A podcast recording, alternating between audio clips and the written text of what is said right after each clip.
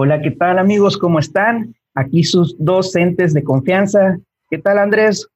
Mucho gusto de saludarte nuevamente. ¿Qué dices Manuel? Aquí andamos, gracias a Dios. Seguimos y seguiremos, como digo. Y como tú Igualmente. me decir, ¿no? Sí, Vamos a- y sin, sin preguntar todavía cómo estás. Así es, pues si ya le preguntaste a la gente, pues dije, ahí me incluí yo también. Qué buena taza te avientas, ¿eh? Así era, 10, la típica taza de maestro. Muy bien, muy bien. ¿Qué? ¿De qué hablaremos el día de hoy, Manuel?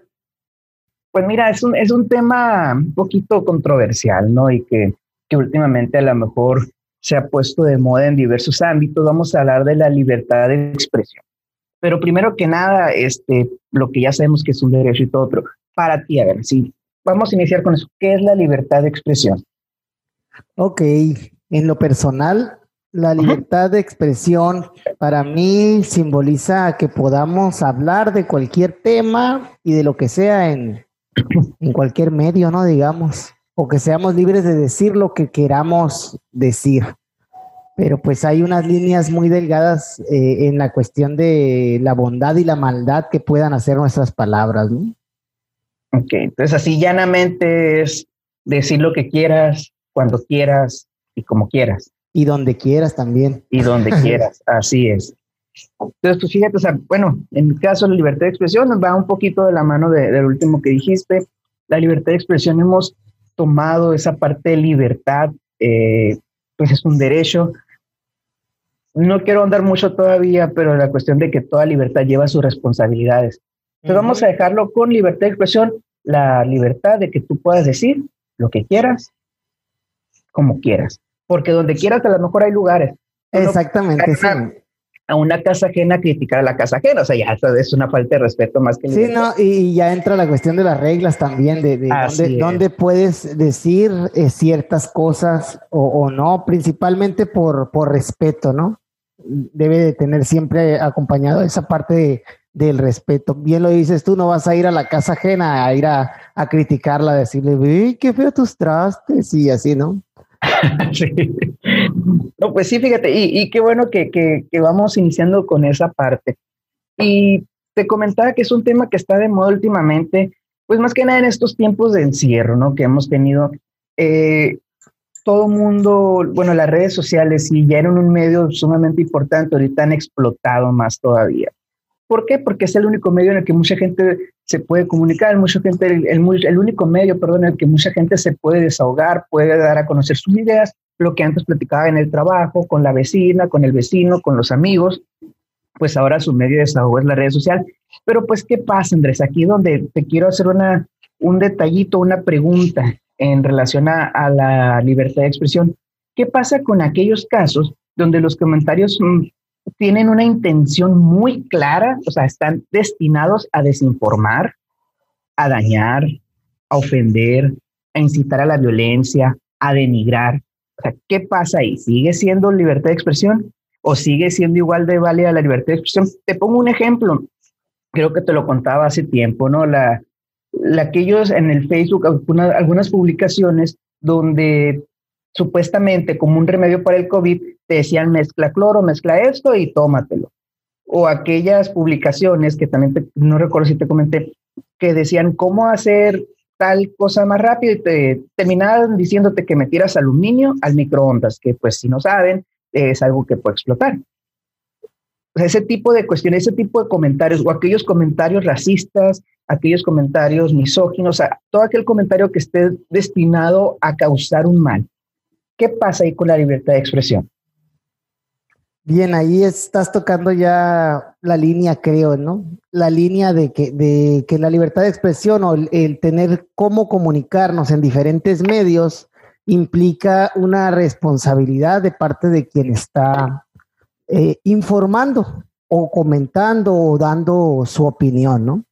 Entonces, eh, en caso de, cuando hablamos, por ejemplo, de los medios, ya de, los reporteros, reportajes, eh, está muy bueno el tema porque la libertad de expresión en nuestro país, que estamos en, en México, es una profesión, el ser reportero es una de las profesiones más peligrosas que hay, ¿no? Mueren más reporteros que, otra, que otro tipo de trabajadores, principalmente por decir cosas que no deben de ser escuchadas o que no quieren que se sepan o por investigar a alguien y, bueno, se corre, se corren los riesgos, ¿no? Yo sé que ahorita tú lo estás enfocando hacia, hacia las redes y hacia la capacidad que tiene cualquier persona de dar un mensaje y a lo mejor hacerse viral y ser mentira, ¿no?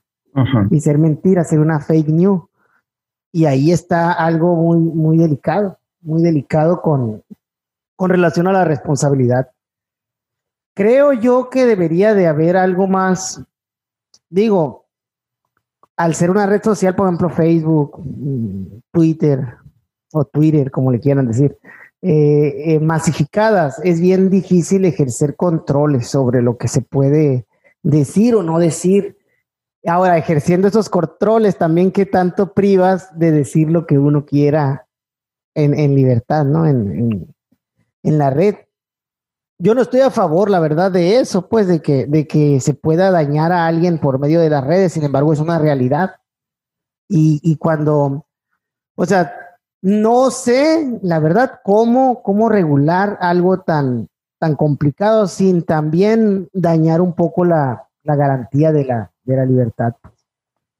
si bien uno puede reportar, y, yo creo que es algo que yo he hecho, mm, y creo, yo creo que tú también, Manuel, no sé, pero cuando veo un video que realmente veo una nota o algo que, que pinta en el amarillismo y en, en la parte de hacer daño más que otra cosa, pues se reporta, ¿no? Y creo que eso es lo que tenemos que hacer las personas que, que sepamos del tema del que se está hablando o que, o que sepamos que va con una mala intención y de esa manera pudiéramos regular un poquito lo que sale desde las mismas personas y no desde el algoritmo y la plataforma. Hay un, hay un documental en Netflix, no sé si ya lo viste, Manuel, se llama El dilema de las redes sociales. No. Velo, está muy bueno y te habla mucho de, de cómo funciona el algoritmo, ¿no? Porque funciona realmente, es una guerra por la atención de las personas, básicamente. Todo quieren estarte jalando al celular, a la red social que tienes, ahí a los minutos, segundos, te cuenta todo. Y te lo, te lo hablan varios expertos que han trabajado en diferentes gerencias de, redes sociales en la, en la actualidad y andan buscando regular esa parte como un movimiento es, ¿no? Pero bueno, no te cuento más. ¿A qué voy con eso? A que a que desgraciadamente las noticias que más nos llaman la atención también son las que tienen que ver más con, con este tipo de, cosas que digamos que tienen un morbo, un amarillismo, un chisme, algo que a lo mejor y no es verdad, pero que nos gusta leer por alguna razón en nuestra naturaleza está el querer saber de esos temas. Y el algoritmo así lo detecta y como el algoritmo funciona con lo que más te llama la atención es lo que más te aparece. Y lo que más te aparece es lo que más lees y se vuelve un círculo y de ahí tomas una postura y nunca, nunca en la historia, dice el documental, ha, habido posturas tan polarizadas en, en, las personas, ¿no? O sea, hablando de Estados Unidos, por ejemplo, los, los partidos, ¿no? Gente tan republicana y tan demócrata, tan lejos una de la otra y hasta el grado de odiarse, ¿no? Y, bueno, toco el tema ese y ya sabrás lo que acaba de pasar en la, en la semana, ¿no? Estamos eh, a 19 de enero con la cuestión de, del Capitolio, de lo que pasó en Estados Unidos. A ver, platícanos tú, Manuel, un poco más de esto.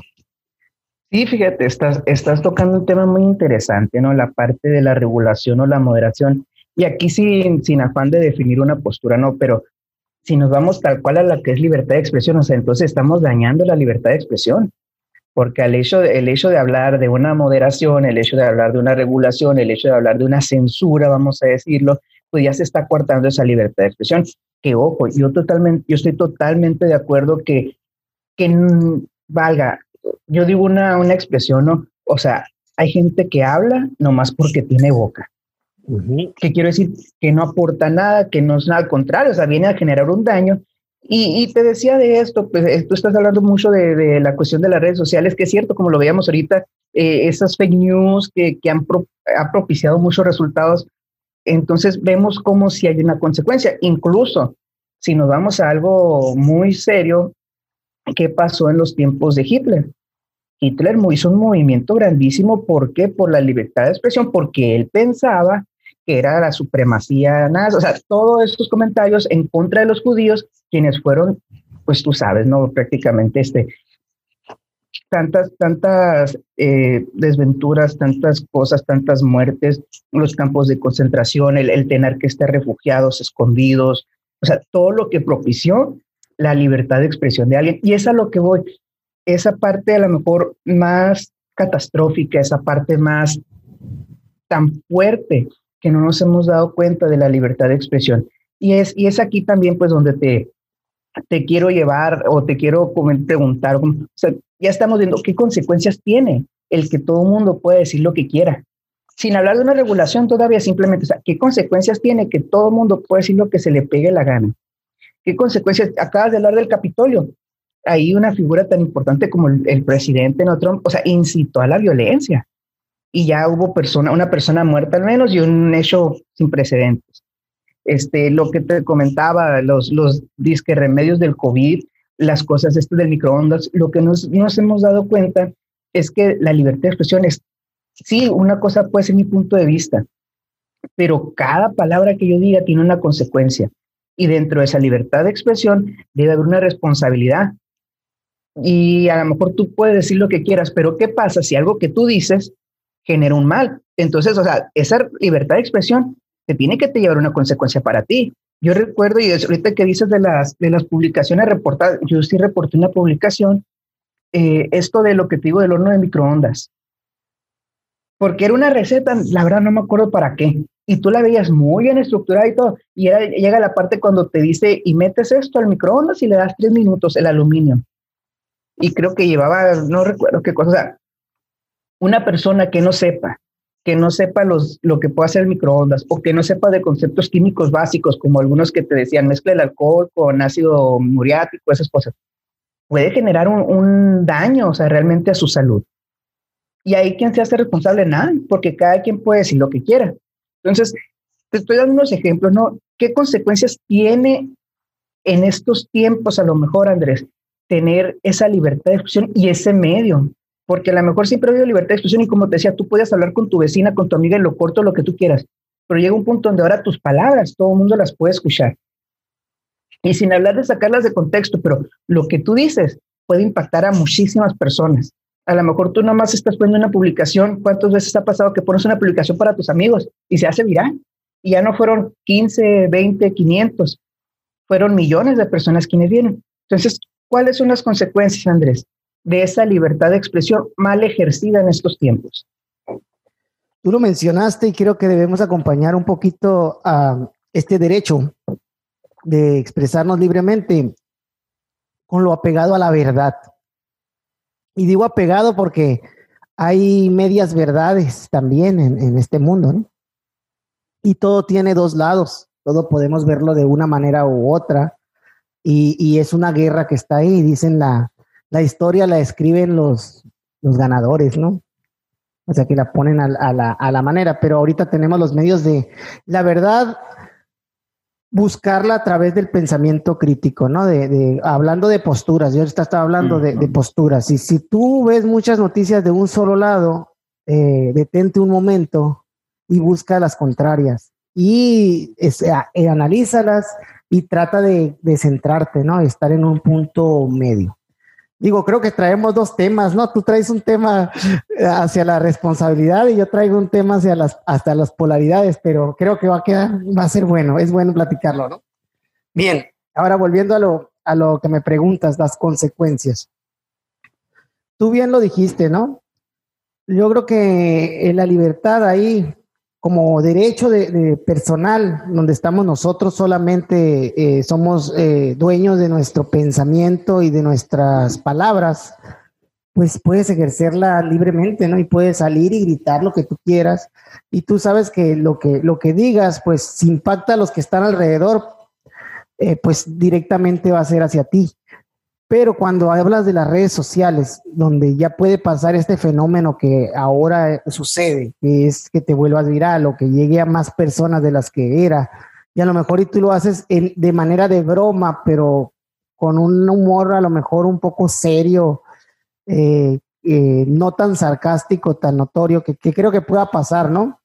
que a veces veo videos que son en tono de, de que una persona que sepa sabe que no es cierto, pero personas con desconocimiento pudieran tomarlo en serio y es ahí donde entra el problema, ¿no? El problema de, crear una de esas tipos de recetas o, hacer un, daño a nivel global.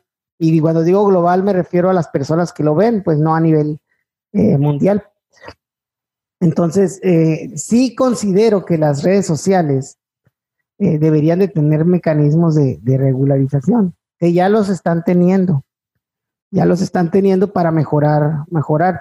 Claro que yo sé que cuando digo eso, pudieras irte, irte al lado, te estoy leyendo la cara, dice al lado, o sea que están censurando, podrás decir. Andrés Morales dice que está a favor de la censura, que se censure a la gente en redes sociales. No, o sea, hay una responsabilidad, Manuel, y, y sin duda, mira, la red social también funciona de una manera muy específica y es una empresa.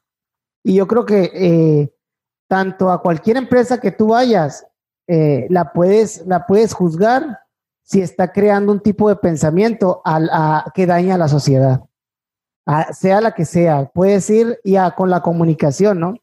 A con la comunicación, porque sí también hay muchas empresas que le hacen daño a la salud, por ejemplo. Eh, hablemos de los que, hacen refrescos y así, es, es algo que te daña. Sin embargo, no están tan regulados. Hasta ahora que hablamos de las etiquetas, dice uno, bueno, ya hay, ya hay algo, ¿no? Capítulo dos o tres, no me acuerdo, pero dense la vuelta, ahí está el, donde hablamos de las etiquetas del gobierno.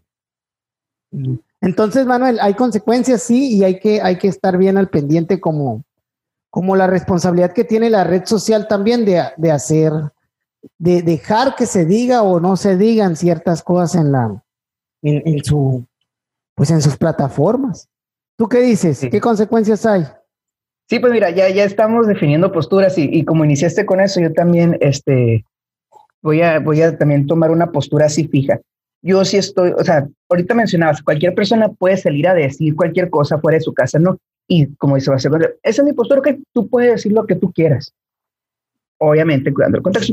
No te vamos a coartar la libertad de expresión. Sería mi postura, ¿no? Di lo que tú quieras, di como lo quieras, pero hay una responsabilidad y una consecuencia sobre tus palabras. Si tú dices que las mujeres esto, si tú dices que los indígenas esto, si tú dices que tal grupo esto, o sea, denigras, ofendes, ok, tú pudiste decir lo que tú quisieras, pero va a haber una consecuencia por ese comentario, porque no es un comentario acertado. Hablabas ahorita, a lo mejor vamos a irnos por, por la parte eh, de las fake news. Ok, tú político, que eso pasó en Estados Unidos. De hecho, había un estudio, un artículo donde mencionaba cómo la campaña de Donald Trump, aquí sin decir partidista, pues tú y yo somos de México, no, no interferimos en, ese tipo de elecciones, pero cómo mucha gente este, se creyó muchas fake news de la campaña republicana y eso otorgó una cantidad de votos en aquellos sectores donde predominaba la ignorancia, en aquellos sectores donde la gente no tenía ese pensamiento crítico que tú dices. Incluso aquí en México hubo un tiempo que se sacó una campaña que era el verificado. No sé si te tocó verificado MX o verificado, donde había mucho, o sea, todo, cualquier partido político, cualquier candidato podía poner cualquier, decir cualquier cosa del otro. Pero se empezó a sacar ese hashtag verificado. ¿Por qué? Porque había demasiadas noticias falsas. Entonces sí, sí tiene una consecuencia y ahí es donde entra lo que tú dices, la regulación en redes sociales. Redes sociales como Twitter estamos viendo que está, que está quitando cuentas a personas que están incitando a la violencia. Y te decía este ejemplo de, Hitler. Yo imagino si Hitler estuviera en esos tiempos y estuviera haciendo todo el tipo de comentarios de los judíos, que lo que hacían con los niños, a lo que él decía, ¿no? Que hacían con los niños, todo eso, estaría censurado. ¿Por qué? Por la, cuestión de lo que puede, las repercusiones que pueden tener esos comentarios. Y estamos viendo eso. Entonces, se escucha muy feo a lo mejor y tocaste un tema al inicio muy, muy delicado también, la cuestión de los periodistas en México. Este, ¿Cómo vemos que la libertad de expresión en algunas partes, este, o no, se censura donde no se debe y donde se debe se le da rienda suelta?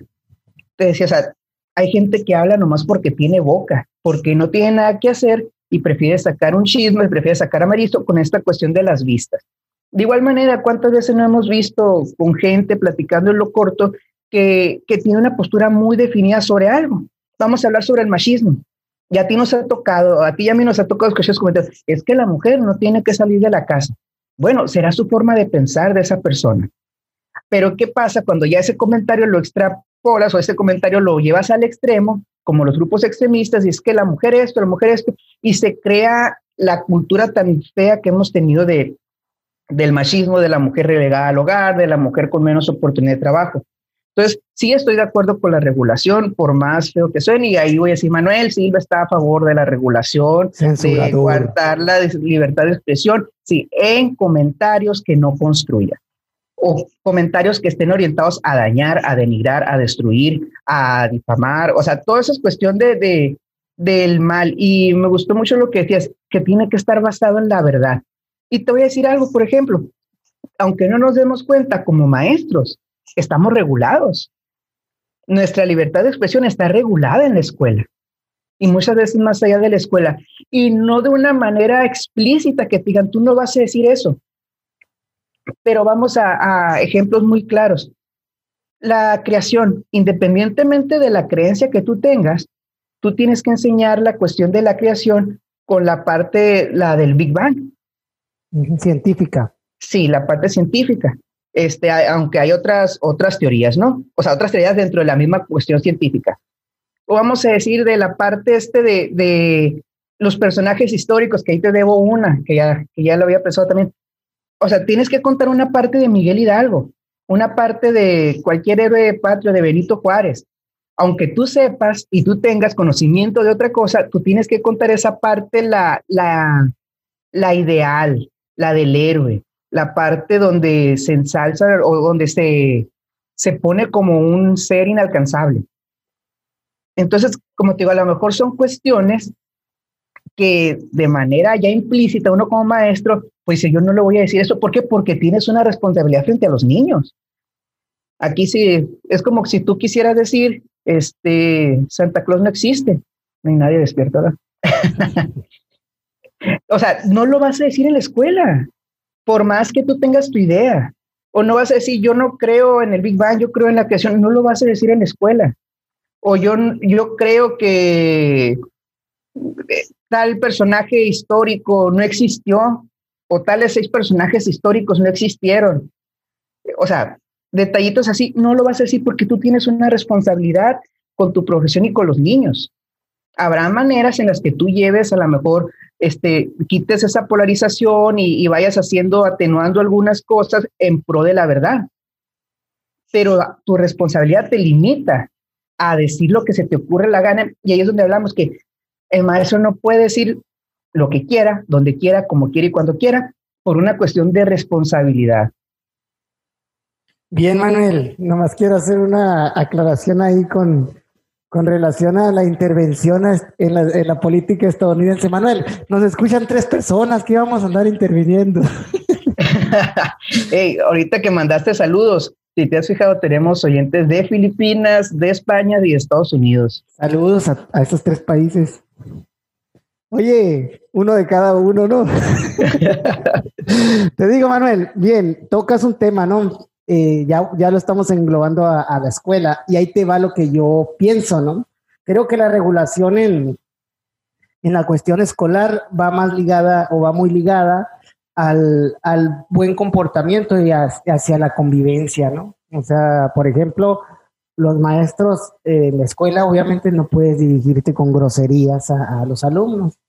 A lo mejor hay, habemos personas, digo habemos que decimos una que otra grosería, en otros, en otros ambientes, pero no, no, en, el, no en el escolar. No se puede. Ese es, de cierta manera, es una regulación, una regulación de un comportamiento que tiene que ver con lo que dices o con lo que comunicas.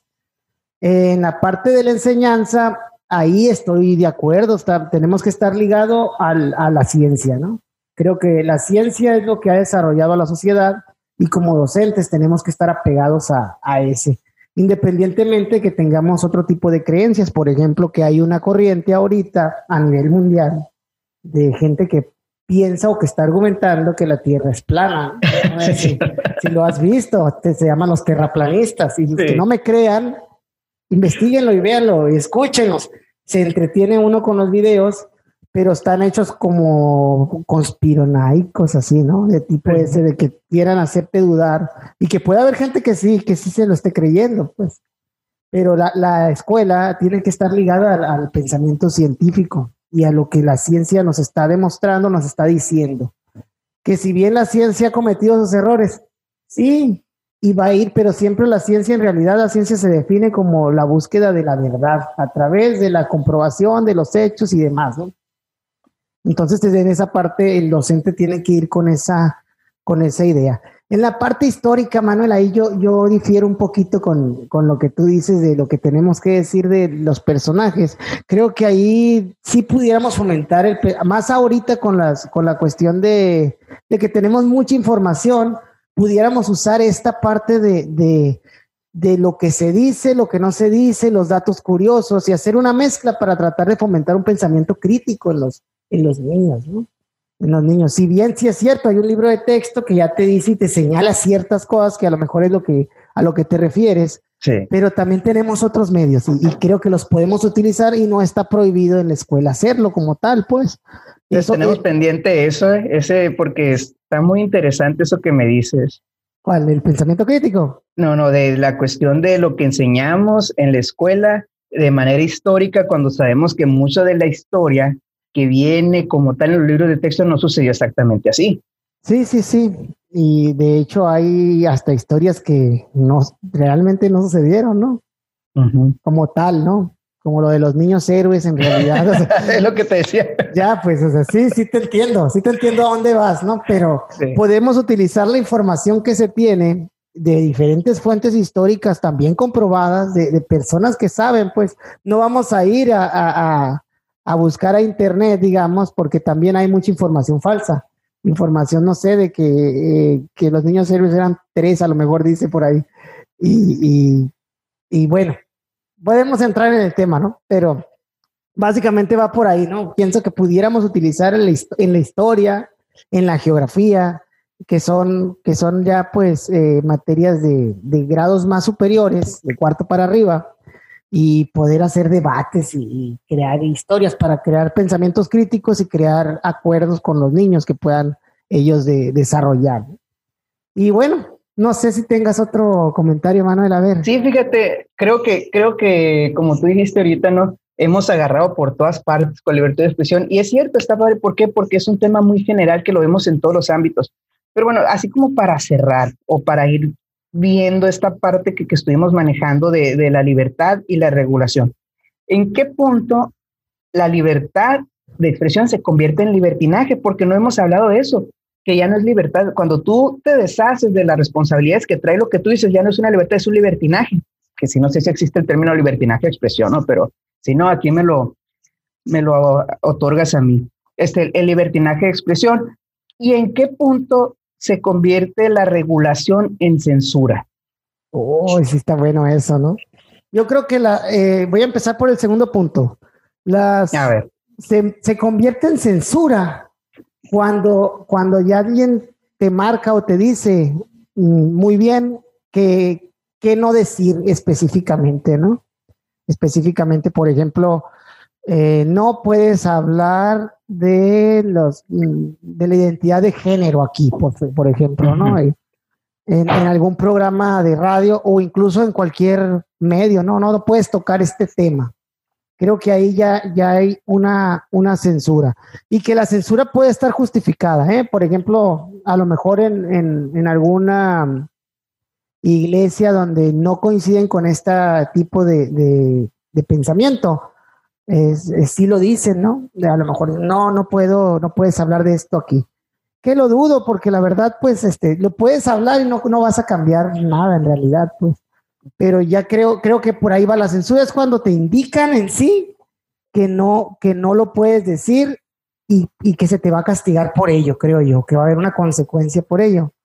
Y, y la regulación, eh, creo que pudiera ser un poquito más, amigable, ¿no? De, decir sí que no, que no se pueden tocar los temas, pero no, en realidad no hay una consecuencia fuerte, ¿no? Por ejemplo, creo que la censura de los periodistas es eh, fuerte porque la evidencia lo muestra, los desaparecen. Es, ¿Qué hacen los demás periodistas? Pues mejor no tocan ciertos temas porque, y aunque no se diga, no los tocan porque ya saben que su compadre, Juancho, el reportero, ya se lo cargó el payaso. Por ahí pienso que va, ¿no? Y, la otra parte de libertinaje de expresión, te lo debo, no sé si exista, la verdad tampoco, pero vamos a, yo lo definiría como que en la, responsabilidad sería la diferencia, pues, cuando no te responsabilizas de tus, de tus acciones y cuando lo que dices, siento yo, no está pegado con fundamento, con argumento, algo, algo que pueda ser... Mm, apegado a la verdad, ¿no? Y digo apegado, yo no digo a la verdad, porque en realidad las verdades también hay verdades a, medias, pues hay, dos lados. Y aquí es donde yo lo veo, pues de que, por ejemplo, en los posts de Facebook, ¿cuántas veces eh, vemos ahí que ponen la foto de una pareja ahí? Y dice, eres una roba maridos y que no sé qué. sí, y sale así, pues, y esa es media verdad en realidad, pues. Tienes que ver la otra parte de la, pero la otra no sale a publicarlo, pues aunque el hecho de, que pues si era el esposo, ya empieza uno con el chisme y el morbo a ver, ¿no? Pero, pero ahí, ahí pasan otras cosas, pues, y, ahí es, este grupo no es para esto, pero... Ah, sí, típico inicio. Pero bueno, eh, eh, esa es mi opinión. ¿Tú qué dices? Diferencia, libertinaje de expresión, libertad y regulación versus censura. Sí, no, libertad y libertinaje, como te digo, ese, yo siento igual que tú, ¿sabes? Tú cuando tienes una libertad llevas una reflexión. Y el libertinaje es que tú dices sin importarte a quien ofendas. O sea, no de manera inconsciente, sino cuando tú conscientemente dices esta, esta gente, este tipo de personas, las personas que vienen de este país, o todos, o sea, ofendes directamente, sin importarte. Ese es el libertinaje, ¿no? O cuando sabes que vas a dañar sin importarte que vas a dañar a alguien y que lo haces con toda la, la mala intención. Y en la cuestión de, regulación y censura me llama mucho la atención que dices que no toda censura es mala. Entonces, porque sí, o sea, una parte de censurarte es que tú le digas, este, vamos a tomar el ejemplo en Alemania. En Alemania tú no puedes hacer comentarios a favor del nazismo. Ni en toda la Europa, o sea, en muchas partes de Europa. Por ejemplo, recuerdo el caso de un jugador, no me acuerdo de qué país, que fue suspendido porque hizo el saludo, ¿no? El, el saludo nazi en la celebración de un gol. Entonces, o sea, sí, es, su creencia, lo que tú quieras, pero pues está censurado por lo mismo que hablamos, ¿no? Entonces, aquí yo creo que es un punto muy delicado y a lo mejor tú y yo al no ser este, comunicólogos o periodistas, a lo mejor tenemos una, una forma diferente de verlo, ¿no? Pero aquí estamos hablando de aquellos casos donde se va a ofender. Entonces, sí, yo estoy de acuerdo que no toda censura es mala no significa que tú no puedes hablar de eso, sino que hay tiempos y hay lugares para todo. Y vuelvo así tomando ese ejemplo, hay cosas que tú no vas a decir en la escuela, como bien decías, o sea, tu forma de expresarse tiene que moderarse. Tienes que censurar las, algunas palabras en la escuela, ¿por qué? Porque no es el tiempo para ello. Sin embargo, tu libertad de expresión la sigues teniendo, porque nadie te va a callar lo que tú quieres decir. Simplemente, oye, regúlate tú mismo, autorregulación. No es el tiempo ni el momento para decirlo. Y a ti que te encantan las referencias de canciones, ¿no? Este, ahorita decías, la mitad de una mentira no es la verdad. De Hash, por si, por si no lo has escuchado, ¿no? Entonces es cierto, vivimos en un mundo de, de verdades a medias, en un tiempo de donde cada quien dice lo que quiere. Entonces, pues sí, sí está muy interesante este tema, Andrés. Y, Oye, Manuel, yo pensé que ibas a decir una mentira que te haga feliz vale, una, vale más que una verdad que te amargue la vida. E-, esa no me la sé, fíjate, ¿no? ¿De quién es? De tu papá Arjona. Ah, no, pues es que ahí Arjona, ya sabes qué tan profundo es. Pero pues bueno, Andrés, de esta manera terminamos un tema muy interesante y que seguramente eh, seguiremos viviendo en estos tiempos de estar encerrados donde eh, cada quien es libre de decir lo que quiera, pero pues siempre hay que actuar con responsabilidad. Y tenemos ahí pendiente ahí algunos detallitos que me gustó mucho eso de de la historia que contamos en la escuela.